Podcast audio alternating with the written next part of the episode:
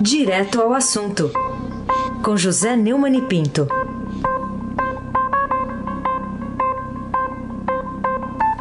Oi, Neumani, bom dia. Bom dia, Raíssa Abac, o craque. Bom dia, Carolina Ercolim. Tudo bem? Bom dia.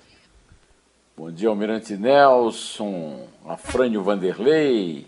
Cadê o, cadê o pedalinho, Almirante Nelson? Deu uma segurada no pedalinho. foi, mas não foi. É isso aí. É, Clã Bonfim, Manuel Alice Isadora, Bárbara Guerra, bom dia, melhor ouvinte, ouvinte da Rádio Eldorado. Rádio Eldorado é a 107,3 FM. Aí, Seabá, o craque rei da América ainda. Vamos lá, queria que você falasse então sobre essa manchete hoje do Estadão, mostrando que o Brasil quer doar um milhão de testes quase vencidos de Covid ao Haiti. O que, que você diz sobre essa bondosa doação? Dá para acreditar. Quer dizer, primeiro o Estadão deu a notícia de que os testes é, estavam, é, os testes no, no, armazém aí do Ministério da Saúde em, em Guarulhos, perto do aeroporto de Cumbia, que estavam vencendo é, sem que o Ministério da Saúde os distribuísse. Né? Aí o Ministério da Saúde fez uma, uma tramonha lá para é, aumentar a data, né, o prazo de vencimento, e agora vem essa manchete do Estadão mostrando que o Ministério da Saúde está tentando doar parte dos do cerca de 5 milhões de testes que foram flagrados pela reportagem do Estadão para detecção de Covid encalhados no armazém. Né? É um, um esforço para reduzir o estoque e evitar ainda mais desgaste à imagem do general Eduardo Pazuello é, foi, o governo pretende entregar ao Haiti um milhão desses exames. É, é, um vexame, porque, além de tudo, é uma tentativa de. É uma demonstração, mais uma vez, de falta de, de qualquer sensatez, de lucidez, de humanidade. Né? É, foram também oferecidos testes a hospitais filantrópicos e santa, santas casas que devem recusar. Né? É, o Estadão falava em 7 milhões e 100 mil exames do tipo RT PCR. Né? É, o fim da picada, a mistura de pandemia com cinismo, burrice e falta de empatia é de fazer chorar, né? de vergonha qualquer cidadão brasileiro. Carolina Ercolim, tintim por tintim. Outro assunto que a gente traz aqui é sobre a África do Sul, que agora suspendeu a vacina da AstraZeneca de olho nas variantes, né, especialmente a do Reino Unido. Que consequências ela pode trazer para o combate à pandemia, já que é tão precária as coisas aqui no Brasil? É, a África do Sul vai suspender o uso da vacina desenvolvida em parceria é, entre a farmacêutica britânica AstraZeneca e a Universidade de Oxford, que são associadas no Brasil a ao Instituto Fiocruz, lá do Rio, né? a Fundação Oswaldo Cruz. É, o, a África do Sul pretendia começar já a vacinar com isso, mas é, é, fez um teste e descobriu, segundo o Financial Times, que a eficácia da vacina não é o mesmo para as novas cepas, né, as novas é, mutações que já chegaram também àquele país. Né?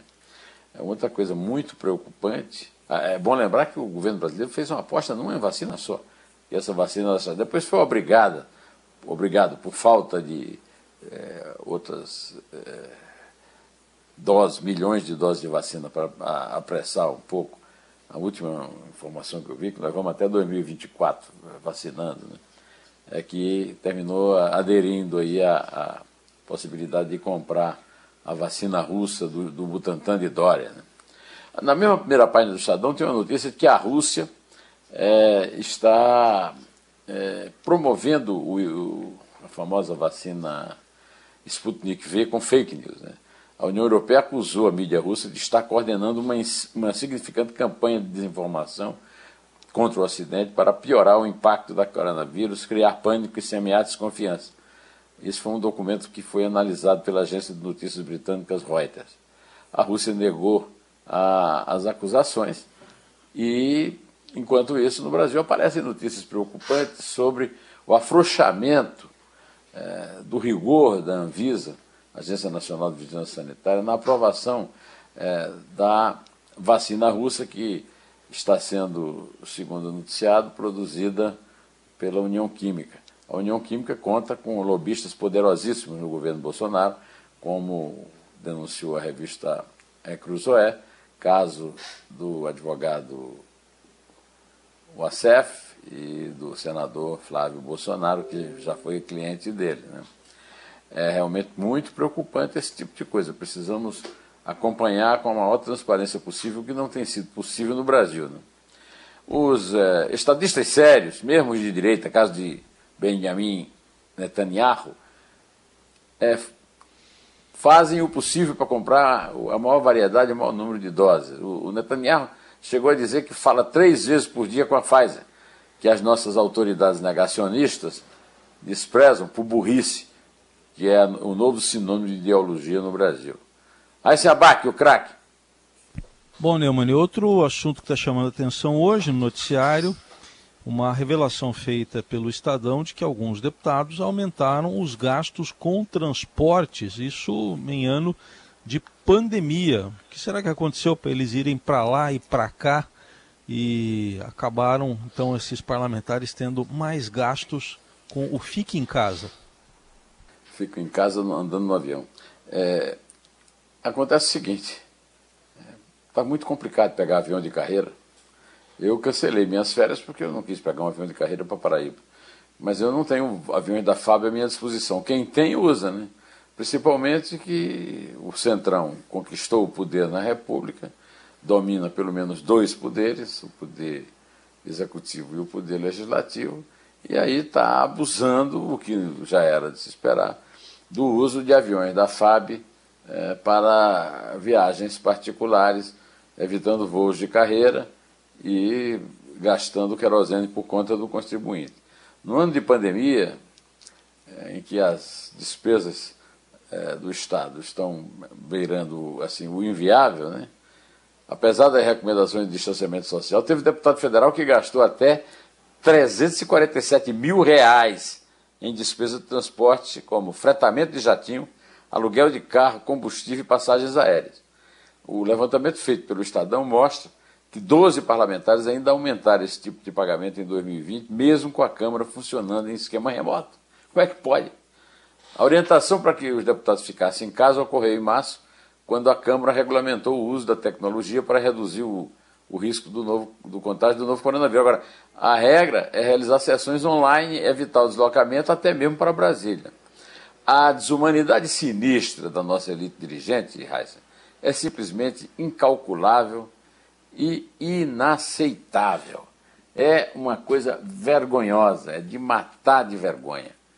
Carolina Ercolim, tintim por tintim. Vamos falar um pouquinho sobre essa, esse novo rearranjo né, em Brasília a partir da vitória do Centrão lá no Congresso. São os militares que estão correndo risco de sair de alguns postos é, importantes dentro do governo? ah, mais uma matéria aí do Estadão, do Felipe Frazão, lá de Brasília, né? A vitória nas eleições do Congresso impulsionou o apetite do Centrão por espaços no governo do presidente Jair Bolsonaro, que agora terá um novo esteio para blindar o seu mandato. Todo mundo acompanhou a vergonha que foi as eleições para presidente da, do Senado e da Câmara, apoiando eh, os líderes do chamado Centrão, que foi criado lá logo na redemocratização por Ricardo Fiuza, Robertão, Cardoso Alves. Eh, eu já falei sobre isso num artigo que publiquei no meu blog, no blog do Neumann. Né? Agora, é, o Bolsonaro está tá precisando é, está ouvindo muito os conselhos do seu antecessor, Michel Temer, que conseguiu se segurar a duras penas no mandato, é, fazendo manobras políticas para evitar o impeachment, é, que tinha protagonizado, né, os dois, aliás, tinham protagonizado para derrubar Dilma. Né. Agora, o bloco dos partidos da chamada velha política, atacada por Bolsonaro nos comícios da campanha eleitoral, é, busca dividir o protagonismo político com os generais na esplanada dos ministérios, porque o Bolsonaro andou nomeando bastante general, né? inclusive a besta que dirige aí a saúde. Né? E voltar aos cargos de seus redutos tradicionais na máquina pública. Aquele é dando o que se recebe, é, que foi a, a, uma brincadeira do Fiuza a respeito da oração famosa de São Francisco de Assis, justamente um santo conhecido por sua humildade e por sua pobreza. Né? Esse grupo aí, viu, o, o Carolina, está mirando o Ministério da Saúde. É, o candidato é o Ricardo Barros, que é o líder do governo na Câmara, por lugar do Eduardo Pesadelo. Outro alvo bastante é, ambicionado é, é a Minas Energia, do almirante Bento Albuquerque, e os setores de infraestrutura de Tarcísio Gomes. Esses ministérios têm muitos órgãos espalhados pelo país, são verdadeiras, verdadeiros cabidões de emprego e também aposta na cidadania. O, o Anico Lorenzano está com a cabeça a prêmio. E o desenvolvimento regional, é, que são controlados por políticos de carreira, no caso do desenvolvimento regional do, pelo, pelo Marinho. Né? Ou seja, os milicos fiquem de olho aí, porque tem, tem Guabirua solta na esplanada dos ministérios. Eisenbach, o craque.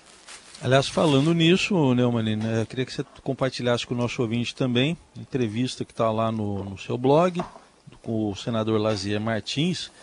É, ele diz que no Brasil está tudo dominado. É, o que está tudo dominado? Está tudo dominado é, é, uma expressão da gíria, das milícias e dos grupos do crime organizado que agora se uniram para assaltar o Brasil de vez.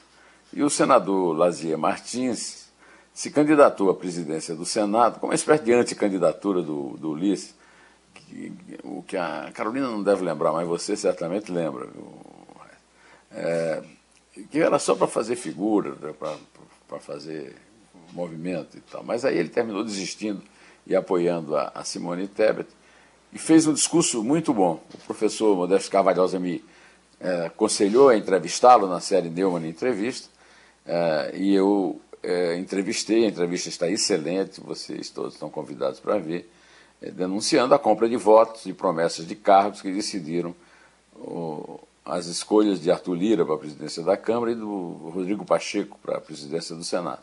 O senador Lazier Martins me deu uma entrevista que circulou no meu, que circula no meu blog, na, no meu canal do YouTube e, e já também já coloquei no blog do, do Neumann e no Estadão. Né? É, o senador Gaúcho constatou que não há harmonia entre o executivo, o legislativo e o judiciário. Mas o poder foi entregue a uma confraria, não é no sentido religioso, é um grupo que usa o erário em benefício próprio. A existência de um jogo de cartas marcadas para levarem Lula e Bolsonaro à disputa do segundo turno na eleição de 22, que nós temos denunciado muito aqui, seria, segundo o entrevistado, o fundo do poço a suprema degradação da política brasileira, o supremo aviltamento, segundo ele. O, a respeito do autogolpe que pode resultar de uma reeleição do Jair Bolsonaro, o, o advogado Almir Pazianotto, que foi ministro do Trabalho, que foi presidente do Tribunal Superior do Trabalho, publicou um artigo chamado Golpe de Estado, na página 2 do Estadão, naquele espaço onde eu publico mesmo os meus artigos também. Né? E eu vou ler dois parágrafos do artigo que estão. O artigo está espetacular. É uma grande alerta. A mobilização nacional em defesa do Estado de Direito Democrático é necessária e urgente. Os partidos estão debilitados, as oposições divididas. É difícil identificar alguém entre os possíveis candidatos capaz de galvanizar a opinião pública. A pandemia afeta a economia, provoca o fechamento de empresas, agrava o desemprego e a miséria. E ele conclui, o último parágrafo é o seguinte: a democracia planta frágil entre os subdesenvolvidos. A indisposição à disputa democrática, a dificuldade para se reeleger, poderão espicaçar a ambição sem limites de Jair Bolsonaro. Há visto, no horizonte, sinais de fumaça. E se Pazianotto à vista, é bom a gente aguçar a nossa própria vista, viu? Carolina Ercolim, tintim por tintim. Presentemente eu posso me considerar um sujeito de sorte porque apesar de muito moço, me sinto são e salve forte. E tenho comigo pensado, Deus é brasileiro e anda do meu lado. E assim já não posso sofrer no ano passado. Tenho sangrado demais, Tenho chorado pra cachorro. Ano passado eu morri, mas esse ano eu não morro. No ano passado eu morri, mas este ano eu não morro. Por que você escolheu esse título para o post de estreia da sua série Dois Dedos de Prosa no blog do Neumani aqui no Estadão? Esse é um verso atribuído, é um verso que foi feito pelo Otacílio Batista Patriota, um gênio da viola, e foi atribuído num livro de Orlando Tejo, fez muito sucesso, continua fazendo, chamado Zé Limeira, o poeta do absurdo, atribuído ao Zé Limeira, um violeiro paraibano, é, e que é um poeta surrealista, né? Em 1976, o Belchior gravou essa canção aí, chamada Sujeito de Sorte. E agora, em plena pandemia, o Emicida, Maju e Pablo Vilar gravaram um, um rap chamado Amarelo, com o sampler da canção, né?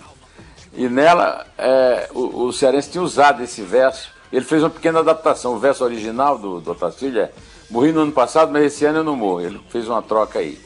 E eu então reuni para conversar o grande é, poeta popular, Tia Basílio, grande crítico, está tá morando em Moscou, fazendo doutorado em literatura russa, e Miguel Vinícius Guarnieri, também poeta, e, e que participou é, desse tempo todo é, de coisas relativas à viola nordestina. Né?